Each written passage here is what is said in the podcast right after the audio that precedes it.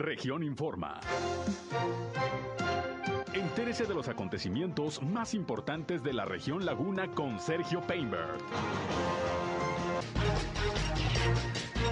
Bienvenidos, ¿qué tal? ¿Cómo están? Muy buenos días, un placer, un gusto, como siempre, saludarles aquí en nuestra primera emisión de Región Información en punto las 8 de la mañana de este miércoles, ya 20 de abril del año 2022. Les saludo como cada día, soy Sergio Peinbert Usted ya me conoce y les invito a quedarse con nosotros durante la siguiente hora. Tenemos la información más importante, lo más relevante de lo que ha acontecido en la comarca lagunera en Coahuila y Durango a través de la señal del 103.5 de frecuencia modulada Región Radio, una estación más del grupo Región, la Radio Grande de Coahuila. Yo soy Sergio Peinbert, usted ya me conoce y como siempre les invito no solo a escucharnos, sino también a entrar en contacto con este espacio. Les recuerdo que si tienen algún reporte, comentario, sugerencia, punto de vista, algo que quieran expresarnos, pues aquí estamos como siempre listos para atenderles. Les recuerdo que nuestra línea telefónica está a su disposición desde este momento, 871-713-8867, 871-713-8867. Nos pueden llamar o nos pueden mandar mensajes de WhatsApp.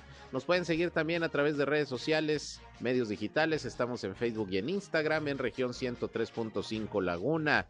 Igualmente les invito a seguirnos en Facebook Live. Ya estamos transmitiendo en vivo y en directo a través de esta red social desde nuestra cabina de radio. A mí me encuentran en Sergio Peinber Noticias, en Facebook, en Twitter, en YouTube, en Instagram y en sergiopeinber.com, mi portal web de información que les invito a visitar. Y les recuerdo también que está disponible la aplicación de Grupo Región para su tablet, para su celular, para que ahí tenga no solamente toda la información que le generamos a diario, sino también nos pueden escuchar en nuestras transmisiones de radio en la estación 103.5 Laguna y en las demás, las otras cuatro que tenemos en Grupo Región en el estado de Coahuila. Es una aplicación gratuita disponible para Android y también para iOS. Sin más, vámonos rápidamente con un resumen de las noticias más importantes que les iré llevando a lo largo de este espacio. Las principales.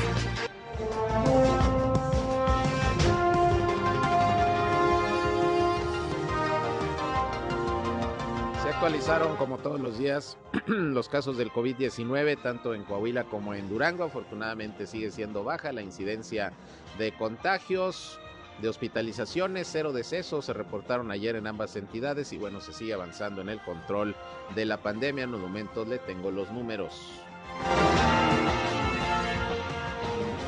Hablando del tema, el eh, Instituto Mexicano del Seguro Social en Coahuila dijo que a partir de ayer martes y durante todo el mes de abril se amplían los módulos instalados en clínicas, hospitales y también ahora en unidades médicas del Seguro Social en todo el estado para facilitar la aplicación de la vacuna de AstraZeneca a los mayores de 18 años, prácticamente en todas las clínicas, hospitales, eh, unidades médicas del Seguro Social se está aplicando la vacuna y en horario muy abierto, prácticamente desde las 8.30 de la mañana hasta las 19.30 horas, al igual que se han aperturado módulos en otras instancias, paseos públicos, en fin. El asunto es que es necesario que la mayor parte de la población pueda estar vacunada para seguir contrarrestando al COVID-19. Bien, y por otra parte, luego de que se arrancó la obra del distribuidor vial Cuatro Caminos el pasado lunes por parte del gobernador Miguel Ángel Riquelme Solís. Hoy a partir de las 8 de la mañana se va a comenzar con un operativo vial para comenzar a restringir la circulación por el Boulevard Independencia. En unos momentos le explico cómo va a estar este operativo. Ya están dispuestos ahí los elementos de tránsito y las patrullas para comenzar a dar seguridad vial y conducir al tráfico vehicular. Ahora con el, con el arranque de este sistema vial Cuatro Caminos. En unos momentos los detalles. Y el día de ayer se anunció una feria del empleo que se va a desarrollar este jueves y viernes ahí en las instalaciones de la Unión de Empresarios de la Ciudad Industrial. Se van a ofertar más de 400 vacantes por parte de 25 empresas ahí de la zona industrial que están pues esperando contar con la participación de una buena cantidad de personas para que se puedan contratar. En unos momentos le doy toda la información. Por otra parte, el área de inspección y verificación del municipio de Torreón continúa llevando a cabo supervisión de negocios con el objetivo de que se respeten los protocolos sanitarios y verificar que cuenten con los permisos y las licencias correspondientes. Y bueno, ayer se clausuró una marmolera ahí en el ejido El Águila. En un momento le doy los detalles de esta acción que se llevó a cabo por parte de la Dirección de Inspección Municipal. Por su parte, la Dirección de Protección Civil de Torreón el día de ayer encabezó un simulacro ahí en el Hospital Los Ángeles, en donde se simuló precisamente un incendio en una de las áreas de este nosocomio. Fueron evacuadas cerca de 80 personas y bueno, esto como parte de las actividades que se van a estar desarrollando para medir la respuesta de las autoridades e ir concientizando a la población de la necesidad de estar preparados en materia de protección civil. Va a haber más simulacros que previamente se van a estar dando a conocer por parte de las autoridades, pues para que no haya ningún temor o haya algún susto ahí de repente por parte de las personas que ven cómo llegan a algún lugar los equipos de emergencia. El de ayer fue un simulacro ahí en el hospital Los Ángeles. La titular de servicios educativos en la laguna de Coahuila, Flor Rentería, comentó que hasta el momento no se han tenido reportes de robos o de actos vandálicos en las escuelas públicas de educación básica de la comarca lagunera a pesar del periodo vacacional. Bueno, pues ahora no ha habido daños en los planteles educativos, por lo que se espera que a partir de lunes, pues de manera normal, regresen los niños, las niñas, los jóvenes a sus clases una vez que termine este periodo vacacional. Ayer platicamos con el diputado federal del Partido Revolucionario Institucional, José Antonio Gutiérrez Jardón quien eh, pues eh, dijo que pues no es adecuado el término que utilizó el presidente López Obrador para calificar a los legisladores que votaron en contra de la reforma constitucional en materia eléctrica que finalmente se desechó. Ya ve que los llamó traidores al país y vendepatrias. Bueno, pues José Antonio Gutiérrez Cardón dice que simple y sencillamente se votó para evitar un mayor daño económico al país y dijo que este voto unido de los partidos de oposición, sobre todo los que integran la alianza PRI-PAN-PRD, pues funcionó y seguramente en eh, otros temas seguirán yendo juntos estos tres partidos políticos que ya lo hacen en algunos procesos electorales, como por ejemplo aquí en Durango, donde se siguen desarrollando las campañas políticas para la renovación de la gubernatura y las presidencias municipales. Por otra parte, la vicefiscalía de la comarca lagunera de Durango dio a conocer que ya está identificado el presunto asesino de una joven de 22 años de edad en hechos ocurridos hace unos días ahí en el ejido 6 de octubre de Gómez Palacio. Ya está identificado esta persona y se está pues solicitando ya la orden de, de aprehensión para tratar de dar con su paradero y detenerlo, según informó la vicefiscalía. Está identificado el presunto agresor. El tema se está tratando como feminicidio. Bien, y por otra parte, déjeme le comento que ya en Gómez Palacio, ayer las eh, comisiones de seguridad, de Hacienda, ya aprobaron el que se aplique un incremento salarial a los policías municipales, así como también a los elementos de tránsito, con el objetivo de atender la recomendación del secretario ejecutivo de Seguridad Pública de homologar los sueldos de estos servidores públicos. Falta nada más que la propuesta se lleve al cabildo en pleno para su aprobación, pero por lo pronto pues ya está el dictamen para subirle el sueldo a los policías municipales y elementos de tránsito allá en Gómez Palacio, en donde por cierto pues todavía ayer estuvo funcionando el módulo de vacunación ahí en la explanada de la presidencia municipal, vacunación anti-COVID con muchos otros puntos de la comarca lagunera se está llevando a cabo el proceso de inoculación.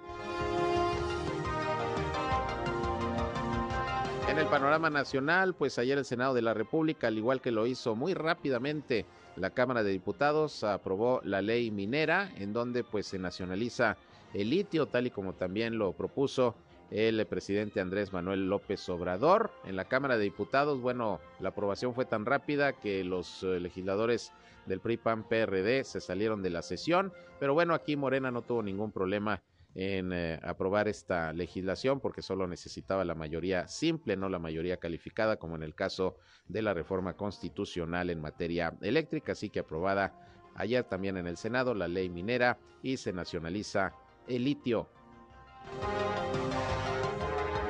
Le tengo también información internacional y en los deportes. Ayer, pues otra derrota del equipo del Santos, ahora contra el Mazatlán, allá en el puerto, un gol a cero gana el equipo Mazatleto y se le sigue complicando el camino al repechaje al equipo lagunero. Esto es algo de lo más importante, de lo más relevante que le tengo de información aquí en esta primera emisión de Región Informa, 8 de la mañana con 10 minutos, el tiempo preciso para irnos a escuchar el reporte del clima.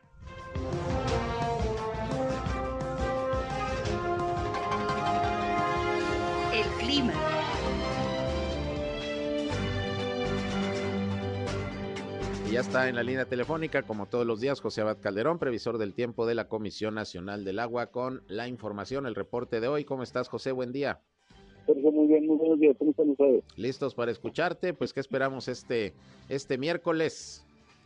Bueno, estamos esperando temperaturas mucho, muy calurosas. De hecho, el día de ayer se presentó nuevamente una temperatura superior a los 40 grados centígrados. Aunque ayer fueron 40.5 grados centígrados los que tuvimos aquí en Torreón en Lerdo 37 grados centígrados, un poquito más fresco allá en Lerdo.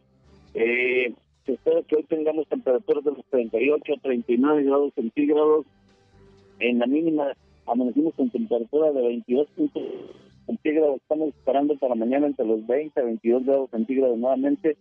Cielo principalmente despejado, sin posibilidad de lluvia, sin torbanera aquí en la comarca de la General. Oye José, y está elevada la temperatura, pero también se ha presentado humedad. Recuerdo que el lunes. Eh, incluso muchas personas decían, estamos con un clima como Mazatlán en estas fechas, calorcito y humedad. ¿Por qué? Sí, bueno, se habían estado registrando precipitaciones eh, cercanas aquí a la comarca lagunera y la humedad nos estaba eh, llegando. Se han alejado nuevamente estas precipitaciones aquí en lo que es el norte y centro del estado de, de México, perdón. Hasta la próxima semana nuevamente tendremos posibilidades de precipitación e incluso nuevamente un calor bochornoso. Muy bien, pues estamos pendientes, así que temperaturas hasta de 39 grados hoy nuevamente. Pues ahí está el dato para pues cuidarnos, protegernos también de las altas temperaturas. Gracias, José, como siempre. Un gusto, Sergio. Gracias, buenos días. José Abad Calderón, previsor del tiempo de la Comisión Nacional del Agua. Pues seguimos con temperaturas muy, muy calurosas. Ayer más de 40 grados. Hoy se esperan 39 grados por lo menos. A lo mejor llegamos otra vez a los 40. Cuídese, cuídese de las altas temperaturas, ya sabe, no se exponga mucho a los rayos del sol. Eh, procure mantenerse hidratado, usar eh, bloqueador, sombrero, ropa clara, manga larga de preferencia, en fin, pues las recomendaciones que siempre se hacen para tratar de evitar problemas con el calor, los golpes de calor, hay que tener sobre todo mucho cuidado con los menores de edad, en fin, las recomendaciones ante estas altas temperaturas.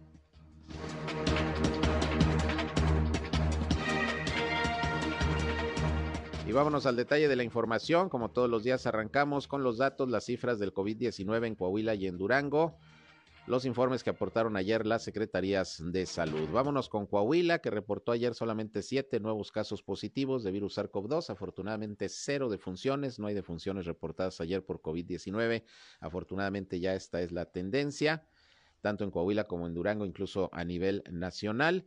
Y bueno, de estos siete casos, cinco corresponden a Torreón, uno a Saltillo y uno a San Juan de Sabinas. Coahuila ya eh, llega ya a 147.218 casos positivos de virus SARS-CoV-2 desde que inició la pandemia y son 8.783 los decesos. El número de hospitalizados pues se mantiene también muy bajo, solamente hay 12 pacientes en todo el estado de Coahuila atendidos por COVID-19 entre casos sospechosos y confirmados.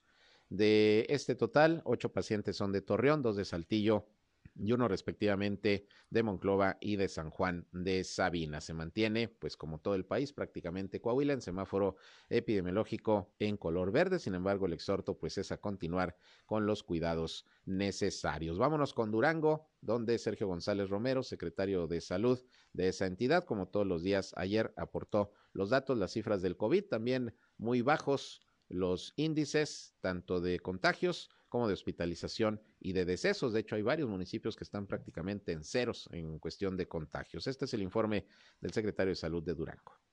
Vean que ya sumamos 65.891 casos confirmados con 3.437 defunciones. Hoy reportamos un caso del municipio de Durango y es una mujer.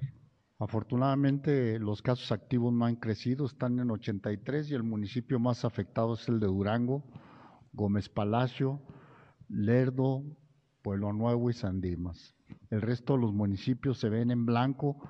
Afortunadamente no tenemos casos diagnosticados en los últimos 14 días en la mayoría de nuestros municipios. Bien, pues ahí está el dato del día de ayer, el reporte del COVID-19 en el estado de Durango. Pero bueno, lo que continúa y durante todo el mes de abril así será lo que resta de este mes, la vacunación intensiva para sobre todo los adultos mayores de 18 años que estén eh, pendientes con rezago de alguna dosis desde la primera, la segunda o el refuerzo, pues prácticamente todas las unidades médicas a nivel estatal, a nivel federal están con módulos de vacunación, pues para atender a toda la población en paseos públicos, en centrales camioneras, en presidencias municipales, en algunos centros comerciales, incluso aquí en La Laguna, pues está facilitando la vacunación. Y ayer precisamente, a través de un comunicado, el Seguro Social de Coahuila informó que con el fin de inocular al mayor número posible de personas contra el COVID-19, se incorporan 21 unidades más del régimen ordinario las 31 que ya estaban participando en la vacunación en este mes.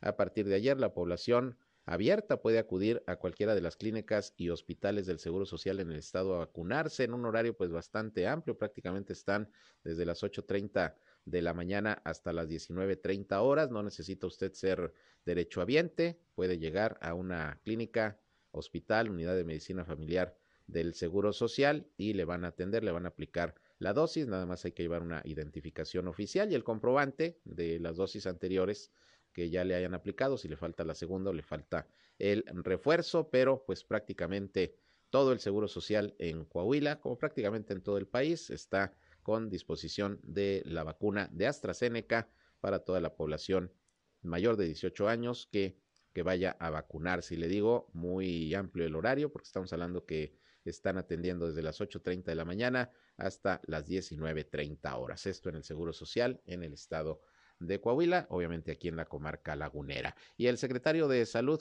de Coahuila, precisamente Roberto Bernal, ayer habló de cómo va la vacunación de los menores de 5 a 11 años de edad eh, con el apoyo de, de las dosis que ha venido donando Estados Unidos y que, bueno, se está vacunando a esta población infantil eh, allá en la frontera en suelo americano, que es la condición que puso Estados Unidos para donar eh, toda esta cantidad de vacunas de Pfizer. Ya se han vacunado eh, menores de Piedras Negras, de Acuña, de los municipios cercanos a la frontera con Estados Unidos. Y bueno, el proyecto es pues eh, vacunar a, a todos los niños de Coahuila, llevándolos precisamente a Estados Unidos a que se apliquen la dosis en un operativo que bueno, pues todavía se está revisando cómo se pudiera llevar a cabo porque es complicado, es una logística pues muy grande la que se tendrá que establecer, porque estamos hablando de llevar a niños, niñas eh, menores de edad, de 5 a 11 años, pues hasta la frontera con Estados Unidos para poder vacunarse. Esto todavía se está revisando, seguramente después de que termine el periodo vacacional de Semana Santa y Pascua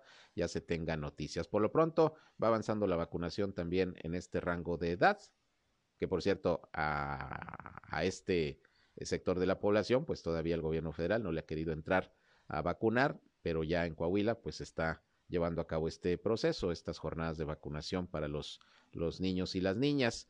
Eh, vamos a escuchar a Roberto Bernal, quien explica cómo va este proceso y en general la vacunación en el estado de Coahuila de AstraZeneca, porque mire, son dosis que van a caducar en el mes de, de mayo, por eso urge aplicar lo más que se pueda en este mes de abril, por eso esta jornada intensiva de vacunación. Esto dijo Roberto Bernal en toda la franja fronteriza, en Acuña y en Piedras Negras y todos los municipios aledaños. La siguiente semana ponemos las otras dosis. Es una vacuna específica, Pfizer. Solamente se puede poner la vacuna Pfizer autorizada en México con menores de 18 años. Y los de menores de 12 años necesitan una vacuna especial, diferente. Pfizer la del adulto porque tiene diferente expediente, excipiente, perdón. Eh, entonces, las próximas semanas nos pondremos a los otros 60 mil y tenemos el ofrecimiento de tener más vacunas. Entonces, tenemos que hacer la logística y la valoración si, si podemos vacunar a más. Eh, la expectativa de vacunación, como lo presentó el gobernador, vamos muy bien de 18 años para arriba, pero vamos muy bajo de 12 a 18 y vamos prácticamente nulo de 12 para abajo. Entonces eh, se ha encontrado en el mundo que el refuerzo la tercera dosis es buena. Eh, la semana antepasada nos convocó el presidente de la República al gobernador, a los gobernadores, a los secretarios de salud y nos pidió apoyo para, para algunas vacunas AstraZeneca, que es la que estamos poniendo en este momento en todo lo que empezamos el semana pasada, la semana pasada. Vacunamos en el Cristo de las Noas, en el Paseo Colón, en varios centros comerciales y ha sido mucho éxito. Son vacunas que van a caducar en este mes, entonces tenemos que sacarlas en este mes. Son 365 mil vacunas. Bien, pues ahí lo que explica sobre este proceso de vacunación el secretario de Salud de Coahuila. Vamos a ir a una pausa y regresamos con más. Son las 8 de la mañana con 20 minutos. Sigan con nosotros aquí en Región Informa. Región Informa. Ya volvemos. Al aire, región 103.5. Continuamos en región Informa. Bien, y como se los informé el pasado lunes, el gobernador Miguel Ángel Riquelme Solís encabezó un acto en donde arrancó ya de manera formal la obra del eh, sistema vial Cuatro Caminos, que va a durar pues cerca de 18 meses y que ya van a comenzar los trabajos. Y el día de ayer, el alcalde Román Alberto Cepeda se refirió pues al tema de las eh, rutas alternas, de la vigilancia vial que se va a establecer, pues precisamente para tratar de evitar las menos molestias posibles a los conductores durante todo este, este tiempo. De hecho, ayer hubo ya un comunicado al respecto por parte de, del ayuntamiento. En un momento le, a, le, doy a conocer cuáles son ya las acciones que se van a desarrollar. Va a comenzar a limitarse el flujo vehicular ahí por el Boulevard Independencia. Pero bueno, dice el alcalde que a medida que avance la obra se van a ir revisando las rutas y las acciones de vigilancia vial para, repito, pues evitar en la medida de lo posible las menos molestias a los ciudadanos. Vamos a escuchar lo que sobre esto en principio dijo ayer el alcalde Román Alberto Cepeda desde hace tiempo para ponerla de manera oportuna, eh, no solamente con la señalética, sino informando a través de medios de comunicación de manera permanente, porque como ya lo comentó el gobernador, eh, esto puede tener cambios por semana. Entonces por semana tenemos que estar informando porque aunque tienen, que tenemos rutas alternas previstas, estas pueden fallar por alguna o pueden ser perfectibles por alguna u otro asunto que se presenten y es importante estar informando constantemente. Por eso el motivo justo de que el gobernador eh, traiga a la mesa de salud, a la mesa de su comité, el tema de estar cada semana, incluso invitando también a quienes, a quienes participan directamente, como es la Cámara de la Industria de, del Restaurantera, eh, Canaco y Coparmex, y perdón, y Canacintra, para que permanentemente estemos viendo qué es lo que estamos o qué puede ser perfectible para poder así hacerlo. Cambiar señalética, cambiar otras rutas, este, modificar y permanentemente eh, nosotros estar con presencia de vialidad. Indiscutiblemente, ¿no? Yo creo que la única forma que podamos transitar, como ya lo comenté, que las molestias son parciales, pero la obra es para toda la vida y yo creo que vale la pena. Sin embargo, habrá de causar molestias durante este, este tiempo, hay que estar conscientes, pero hay que darle por la ruta, por la ruta de informar correctamente. Bien, pues ahí lo que comenta el alcalde Román Alberto Cepeda y precisamente ayer ya por la tarde noche eh, emitió un comunicado el ayuntamiento a través de la Dirección de Tránsito y eh, Movilidad, en donde se da a conocer que a partir de este miércoles, desde las 8 de la mañana, o sea, prácticamente ya ahorita, va a iniciar la reducción de la circulación vehicular en el Boulevard Independencia por el trazado de los llamados ejes de trabajo del sistema vial Cuatro Caminos. La Dirección de Movilidad indicó que a partir de este miércoles por la mañana, le decía, desde las 8 habrá esta reducción del espacio de circulación vehicular en ambos sentidos del Boulevard Independencia, pero en algunos tramos nada más. ¿Cuáles son?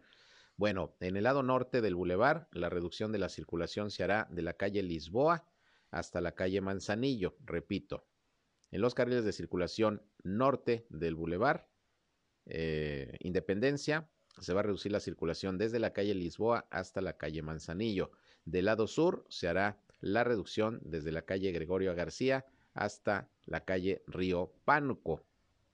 Esos son los tramos en donde no se va a cerrar la circulación del bulevar, pero sí se va a disminuir eh, el espacio para, para el paso de los vehículos, por lo que se espera que, que haya pues algunos cuellos de botella, obviamente. Hoy se comenzarán a hacer las pruebas, ya desde la mañana se veían ahí eh, las patrullas, pues ya eh, esperando iniciar con el operativo. Por ahí andaba ya el director de tránsito y vialidad, eh, Luis Morales. Y bueno, pues con esto prácticamente inician ya eh, los cambios y las modificaciones viales para dar paso al arranque de esta obra del sistema vial Cuatro Caminos, que repito, durará 18 meses, así que no se desespere, tome rutas alternas, eh, circule por algunas otras calles y avenidas, porque pues en ese punto, y sobre todo en el Boulevard Independencia, si bien no se va a cerrar totalmente la circulación, pues sí va a ser complicado el estar transitando por ahí. Por lo pronto, así se va a comenzar. En este sentido, más cambios, modificaciones, rutas alternas que se den a conocer, pues inmediatamente se las informaremos. Por lo pronto, hoy, desde las 8 de la mañana, ahí se va a reducir la circulación en el Boulevard Independencia, en los tramos que ya le comento. Bien, por otra parte, ayer hubo un simulacro ahí en el Hospital General, eh, perdón, en el Hospital Los Ángeles, en este hospital privado ubicado allá al suroriente de la ciudad de Torreón, allá por la avenida José Vasconcelos. Fue un simulacro organizado por la Dirección Municipal de Protección Civil, en donde se simuló un incendio en una de las áreas de, del hospital, se evacuaron cerca de 80 personas y bueno, esto es parte del trabajo que va a estar haciendo Protección Civil de manera permanente en algunos otros eh, lugares, desde otros hospitales, escuelas, en fin, donde hay concentración de personas eh, que en algún momento puedan eh, sufrir una contingencia, bueno, pues estará llevando a cabo este proceso de simulacros.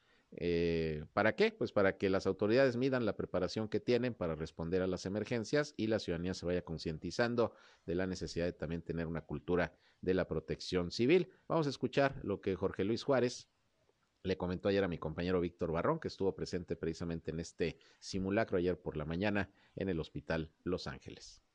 Bueno, a partir de, este, de ese día vamos a arrancar con lo que es una serie de simulacros.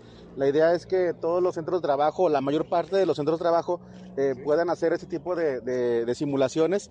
La idea es, o la hipótesis es un incendio en un área de aquí del, hospital, la cual se va, se va a evacuar a una cantidad importante de, personal dentro de lo que es el, el hospital con la intención de pues que la parte de protección civil interna dentro de las áreas de trabajo pues se, empiece a dar más, que se empiece a difundir esa parte de la prevención y que sobre todo que las brigadas internas sepan actuar mientras que llega la ayuda, la ayuda externa. Ese es el objetivo, que las brigadas internas hagan el trabajo que les corresponde para que la gente que está dentro pues esté segura de alguna forma y poder eh, poner eh, o, resguardar a la mayor cantidad de, de gente. al año se poner en práctica estos? Mínimo dos, dos veces al año mínimo dos veces al año, así lo marca.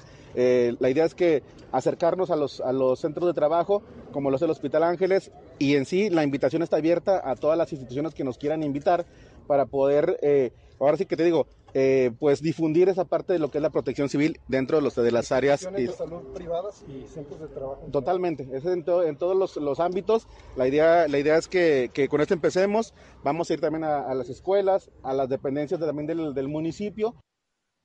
Bien, pues ahí tiene usted, es el trabajo que estará realizando la Unidad de Protección Civil de Torreón, organizando estos simulacros con los objetivos que ya le comentaba. Pero hablando de incidentes, fíjese que precisamente ayer por la noche, casi a la medianoche, se registró un incendio que consumió una fábrica de tarimas y productos de madera, esto en el ejido Las Lagartijas, en Gómez Palacio se requirió la intervención de los bomberos, incluso de ciudades aledañas como Torreón y Lerdo, para poder controlar la situación.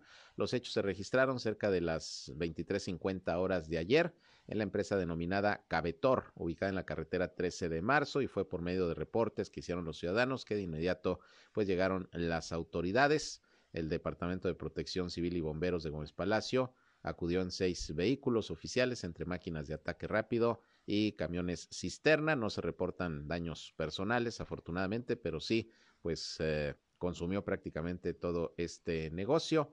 El fuego, que ya se está investigando, bueno, cómo es que, que se generó. Y estuvo bastante fuerte porque estamos hablando de que había tarimas y productos de madera. Tardaron un ratito en controlar el siniestro, pero al final, repito, no hay eh, daños personales que lamentar. Ya fue pues casi a las 12 de la noche este incendio y es lo que se está reportando por parte de las autoridades allá en Gómez Palacio. Por su parte, la titular de servicios educativos en la laguna de Coahuila, Flor Rentería, comentó que hasta este momento no ha habido reportes de robos o de actos vandálicos en las escuelas. Eh, ya ve que generalmente en periodo vacacional pues no faltan los ladrones o los vándalos que van y cometen daños o se llevan eh, todo tipo de, de, bienes ahí de los planteles educativos porque están cerradas, generalmente no tienen vigilancia, estamos hablando sobre todo de escuelas públicas, pero no, en lo que va esta Semana Santa y de Pascua no se han notificado ni robos ni actos vandálicos, por lo que se espera seguir así y que de manera normal pues ya puedan regresar los alumnos a clases a partir del próximo lunes. Esto dijo sobre las escuelas Flor Rentería. Escuchemos lo que comentó. Que afortunadamente en esta semana que llevamos de vacaciones no he tenido ninguna noticia de que los amantes de lo ajeno hayan estado en nuestras escuelas. Hay una gran coordinación aquí con los diferentes directores de seguridad pública. Tan es así que les comparto que el segundo día de la semana pasada de vacaciones nos habla una vecina para decir que se escuchaban ruidos en una escuela, en la escuela Coahuila. Inmediatamente le envió el mensaje al comandante Héctor Alba y llega una patrulla, les abren y andaban haciendo algunos uh, trabajos de mejora en la escuela, pero afortunadamente hay una gran coordinación, una muy buena comunicación y también creo que está funcionando muy bien el comité de seguridad escolar que se nos instituyó, se nos instruyó sobre todo por parte del secretario para que en todas las escuelas se formara. Vamos muy bien. ¿Cuántas escuelas eh, optaron por hacer uso del resguardo que ofrece? Fíjate que muy pocas, muy pocas, yo creo que unas 30 escuelas y mucho, aproximadamente. Pero bueno, creo que eh, el, sobre todo el ser todos corresponsables de cuidar el patrimonio de las escuelas, que es en beneficio de nuestros niños, creo que eso va a dar mejores resultados. Bien, pues ahí tiene usted, ese es el dato. Afortunadamente no ha habido reportes de robos o actos vandálicos en las escuelas públicas de educación básica aquí en la comarca lagunera de Coahuila, por lo que se espera que el próximo lunes pues no haya mayor problema para el regreso a las clases luego de este periodo vacacional. Y allá en Durango, ayer el gobernador José Rosa Saizpuro anunció que nuevamente las autoridades de Estados Unidos y diversos organismos dedicados al tema del ganado, pues eh, aprobaron la certificación para que continúe Durango exportando ganado, ganado en pie a la Unión Americana, lo que ha venido desde hace tiempo a fortalecer precisamente esta actividad en el estado de Durango. Estuvo acompañado el gobernador por ahí de representantes de diversas organizaciones, uniones, cámaras ganaderas de todo el estado y bueno, pues eh, auguró eh, para este 2022 un buen desarrollo de este sector. Gracias, repito, a que nuevamente está Durango, su ganado certificado para la exportación a Estados Unidos. Vamos a escuchar lo que explicó precisamente el gobernador Rosa Puro sobre, sobre este tema. Para Durango, el que el Departamento de Agricultura de los Estados Unidos eh, esté revalidando el estatus ganadero como acreditado modificado para la exportación de ganado en pie es indudablemente una muy buena noticia. Esta es una noticia que eh, beneficiará a más de 45 mil familias duranguenses que dependen de esta actividad en el campo. Después de una amplia revisión de rastros de sacrificio, de centros de acopio, de unidades de producción pecuaria, de puntos de control y casetas de inspección, quiero comunicarles que Durango aprobó en sanidad animal y trazabilidad eh, esto de acuerdo al estudio, a la revisión que hace una institución externa que no depende del gobierno de México, del gobierno del Estado, sino depende del gobierno de los Estados Unidos, del Departamento de Agricultura y Ganadería de ese país, USDA, que es quien hace esta revisión de manera minuciosa y que eh, esta, esta noticia indudablemente que es gracias a esa coordinación que hemos tenido entre las diversas asociaciones ganaderas, entre las instituciones tanto del gobierno federal como del gobierno del estado. Eh, decirles que con esta noticia hoy, Durango, cuando menos, habrá de mantener el tercer lugar nacional en la exportación de ganado hacia los Estados Unidos. Bien, pues ahí la noticia que dio a conocer ayer el gobernador José Rosa Saizpuro, el ganado de Durango, certificado por Estados Unidos para continuar con su proceso de exportación. Y bien, antes de irme a la pausa, quiero mencionar que la sección regional Torreón del Sindicato de la Industria de la Radiodifusión, Televisión y Telecomunicaciones, STIRT, pues eh, se une a la pena que embarga al compañero secretario general Armando Lucio Alatorre García y a su apreciable familia por el sensible fallecimiento de su señor padre, el señor Pablo Alatorre López. El personal del STIRT desea a sus seres queridos encuentren pronta resignación y consuelo para sus corazones. Descanse en paz el señor Pablo Alatorre López, quien es el papá, era el papá del secretario general del STIRT aquí en Torreón, eh, Armando Lucio Alatorre García, a quien conocemos y le enviamos también nuestro pésame y un abrazo y el deseo de pronta resignación de parte mía, del personal del STIRT y de todos quienes trabajamos en Grupo Región. Vámonos una pausa y regresamos. Son las 8 de la mañana, casi con 40 minutos. Les invito nuevamente a que entren en contacto con nosotros. Nuestra línea 871-713-8867. ¿Tienen algún reporte, algún comentario, alguna pregunta, alguna sugerencia que nos quieran hacer? Pues ya saben, como siempre aquí les atendemos. 871-713-8867. Llámenos o mándenos mensajes de WhatsApp. Regreso en unos momentos con más información. En un momento regresamos a Región Informa.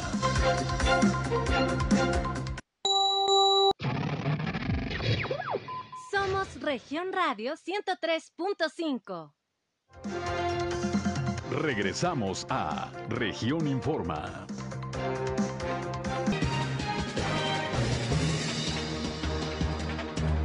Bien, y continuando con continuando con algunos temas, perdón, continuando con algunos temas relacionados con la vialidad.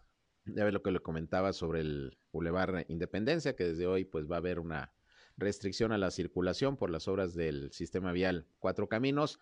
Bueno, pues Luis Morales, quien es el eh, titular de tránsito, también informó que en lo que resta de este mes de abril ya no habrá más modificaciones a la circulación vehicular en el Boulevard Revolución luego de que, como usted sabe, se entró en un proceso de prohibición de vueltas a la izquierda, que desde el mes de marzo eh, comenzó a ejecutar la Dirección de Movilidad.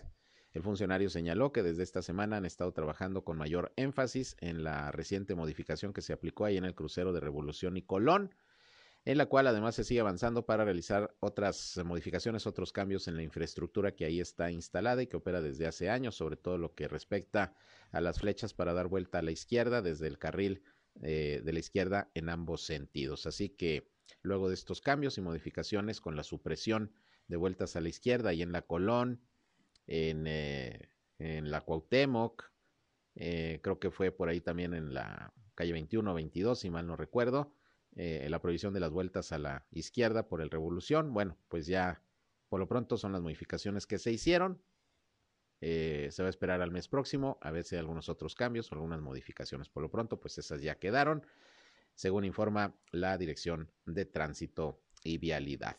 Por otra parte, ayer hubo una rueda de prensa ahí en las instalaciones de la Unión de Empresarios de la Ciudad Industrial, en donde se dio a conocer la realización el día de mañana y el próximo viernes de una feria del empleo, en donde van a estar participando precisamente eh, los eh, empresarios de la ciudad industrial. 25 empresas son las que estarán ofertando casi 500 vacantes, pues para la gente que desea encontrar una chamba estos dos días. Ahí mismo en las instalaciones de la Unión de Empresarios de la Ciudad Industrial se va a estar desarrollando esta Feria del Empleo. Ayer para hacer el anuncio estuvo Marco Cantú, subsecretario del Trabajo del Gobierno del Estado de Coahuila, acompañado ahí de funcionarios municipales, de los propios empresarios de la ciudad industrial, y bueno, pues hizo la invitación a la población que ande buscando chamba a participar en esta feria durante estos dos días, jueves y viernes. Vamos a escuchar lo que dijo Marco Canto.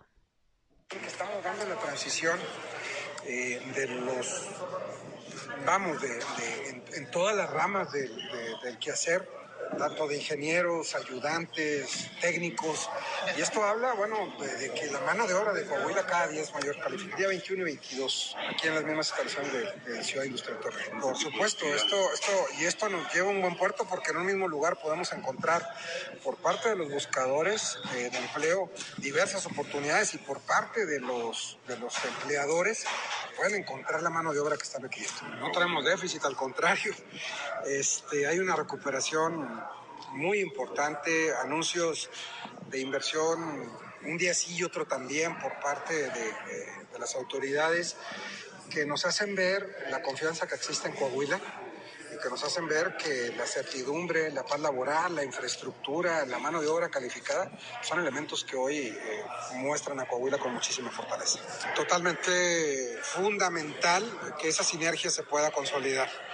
Esto es lo que ha mantenido a raíz, ustedes lo han visto, a raíz de estos pactos Coahuila que el gobernador convocó ya desde hace algún tiempo. Esta sinergia que se ha generado, bueno, pues ha construido esa posibilidad de ir avanzando de manera decidida y por eso Coahuila hoy es puntero a nivel nacional. Bien, pues ahí lo que comentó el subsecretario del Trabajo, Marco Cantú, en el marco de este anuncio, de esta feria del empleo, por si usted gusta acudir, si anda buscando chamba, vaya con su currículum, con su solicitud, ahí a las instalaciones de la Unión de Empresarios de la Ciudad Industrial. Ahí está, ahí mismo en la Ciudad Industrial esta oficina. eh, tiene un área muy grande ahí para el desarrollo de estas actividades. Y bueno, desde profesionistas, operarios, administradores, en fin, una gama muy amplia de puestos de trabajo que se van a poner a disposición, casi 500, para que, repito, si andan buscando chamba, pues puedan acudir. Ayer platiqué con Guillermo Covarrubias, quien es eh, también el titular del Servicio Nacional del Empleo aquí en la Laguna de Coahuila e invitó a los ciudadanos a que vayan a estas oficinas del Servicio Nacional del Empleo que están ahí en la Zaragoza entre Matamoros y Morelos para que lleven su currículum, lleven su solicitud de empleo y bueno, ahí los ponen en contacto con las empresas que pues han puesto a dis- a disposición vacantes de manera permanente, hay vacantes disponibles y bueno, pues la idea es fomentar la actividad económica, fomentar el empleo. Aquí en la comarca lagunera nos dijo que próximamente van a regresar las jornadas del empleo que luego se realizan en colonias, en plazas públicas, pues para que los vecinos del lugar que anden buscando chamba, pues directamente puedan ponerse en contacto con las empresas que ofrecen que ofrecen puestos de trabajo. Bueno, esto, repito, será jueves y viernes ahí en la Unión de Empresarios de la Ciudad Industrial de Torreón. Por otra parte, como le informé, ayer sesionaron las comisiones de Hacienda eh, y de Seguridad Pública del Cabildo de Gómez Palacio, en donde, bueno, pues ya se determinó, se aprobó el dictamen con el cual, eh, pues está proponiendo un incremento eh, salarial a los policías y a los elementos de tránsito, como lo recomienda precisamente el Secretariado eh, Ejecutivo de Seguridad Pública a nivel nacional. De manera tal que, según la propuesta, los policías deben ganar como mínimo 13.500 pesos al mes y los agentes de tránsito por lo menos 11.700 pesos. Esta es la propuesta y bueno, se va a subir al cabildo y que seguramente pues se va a aprobar porque estamos hablando de que es la homologación de salarios que propone el Secretariado Ejecutivo del Sistema Nacional de Seguridad Pública en nuestro país. Así que pues viene un aumento salarial para los policías municipales y elementos de tránsito allá en Gómez Palacio. Falta solo que lo apruebe el Cabildo, pues una acción importante porque mire, si alguien tiene que ganar un buen sueldo, pues son quienes se dedican a la seguridad, como los policías o en este caso también los elementos de tránsito para que tengan una vida más digna y pues también tratar de evitar actos de corrupción, extorsiones, etcétera. Para eso es el, el, que se pueda darles un mejor sueldo, un mejor salario. Bueno, pues ahí está lo que ayer las comisiones por lo pronto del Cabildo que le menciono aprobaron en Gómez Palacio. Bien, vámonos, vámonos con noticias de nuestro país. Nacionales.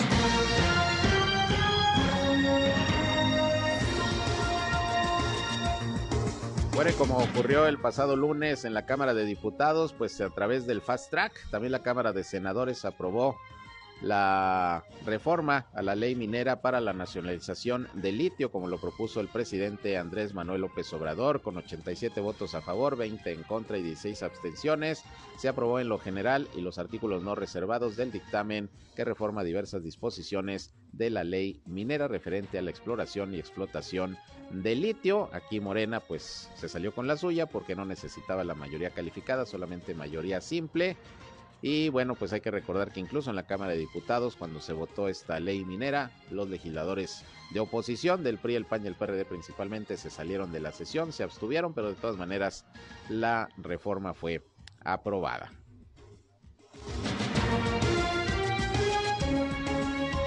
El exdirector de Petróleos Mexicanos, Emilio Lozoya, evitó por ahora ser acusado de fraude al fisco y ofreció pagar más de 2 millones de pesos para reparar el daño.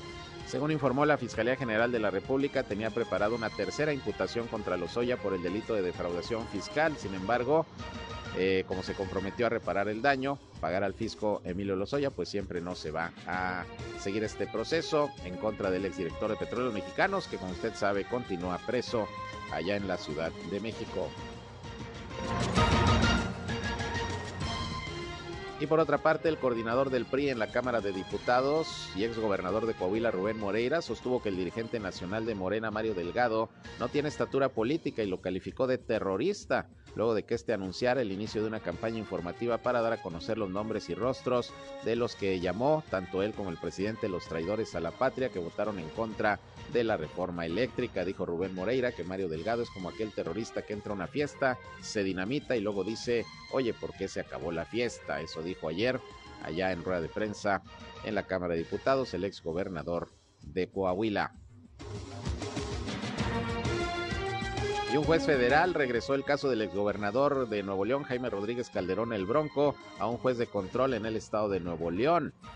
Esto luego de que el pasado 16 de marzo el juez federal se declarara incompetente y remitiera la carpeta de investigación al Poder Judicial del Estado tras vincular a proceso y dictar la prisión preventiva contra el Bronco por delitos electorales presuntamente cometidos durante la campaña presidencial del 2018.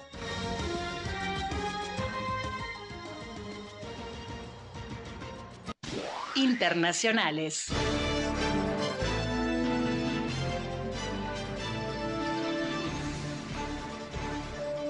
Bien, y en eh, información del mundo, el juez Paul Goldspring de la Corte de Magistrados de Westminster remitió el día de hoy a la ministra británica del Interior, Priti Patel, para que sea firmada la orden de extradición a Estados Unidos del fundador de Wikileaks, Julian Assange.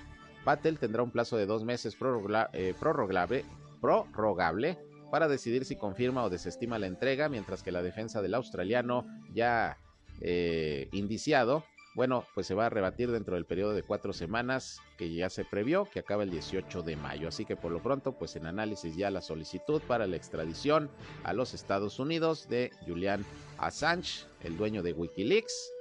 Y bueno, como usted sabe, pues ha, estado en diversos países. Julian Assange, pues eh, como como eh, asilado eh, político para evitar su extradición a Estados Unidos. Sin embargo, al parecer, pues Gran Bretaña pudiera enviarlo a Norteamérica como lo ha estado exigiendo el gobierno estadounidense. Y el gobernador de Texas, Greg Abbott, amenazó con restablecer las agresivas inspecciones de seguridad de camiones en la frontera que hace apenas una semana casi detuvieron los envíos de bienes y suministros de México a Texas. Medios locales recordaron que horas después de que el presidente López Obrador el lunes calificara el programa de inspección de Abbott como despreciable, el gobernador tejano advirtió que está preparado para reiniciar el programa si la administración de López Obrador no hace más para detener la inmigración ilegal a su estado. Así que ahí está la advertencia del gobernador tejano.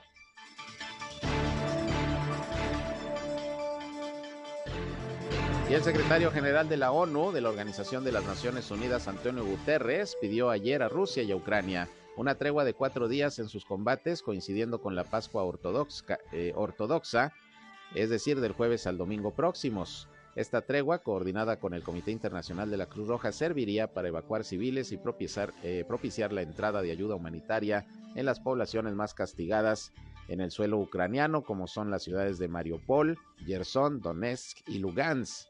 Todavía no ha habido respuesta, pero es la propuesta de la ONU que por lo menos del jueves al domingo, que es la Pascua ortodoxa, eh, ortodoxa, haya un cese al juego, un cese de las hostilidades entre Rusia y Ucrania, una tregua. Vamos a ver si se logra.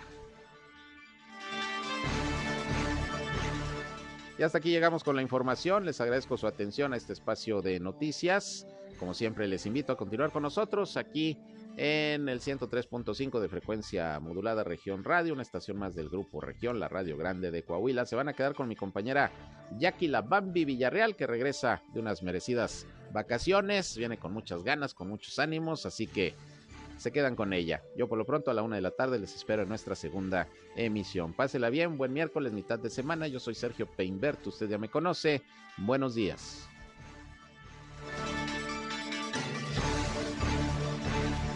Esto fue Región Informa. Ahora está al tanto de los acontecimientos más relevantes. Lo esperamos en la próxima emisión.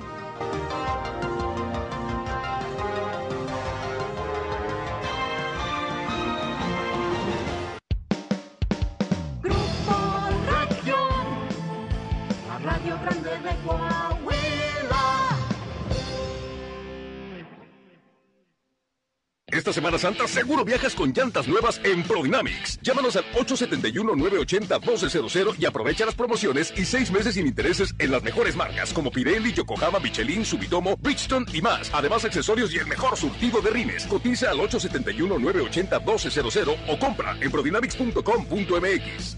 En un memorial está la esperanza de que un día volverán. Es un símbolo de que las y los seguimos buscando. Y también es un recordatorio para que no se repita. Una persona desaparecida nos falta a todas y todos. Cuide y respeta los memoriales. Pero sobre todo, las personas desaparecidas nos hacen falta. Si sabes algo, llama al 089. Tu llamada es anónima. Justicia. Basta de impunidad. En Soriana encuentras la mayor calidad. Aprovecha que el pollo entero fresco está a 37.90 el kilo o la milanesa de res pulpa blanca a 159 pesos el kilo. Sí, a solo 159 pesos el kilo. Soriana, la de todos los mexicanos. Solo 19 y 20 de abril. Aplican restricciones. Válido en Hiper y Super.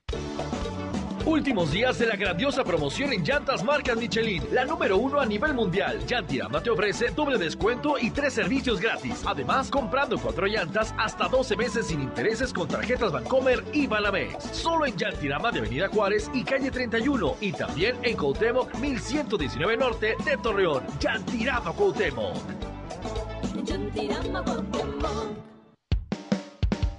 Cada mañana iniciamos tu día con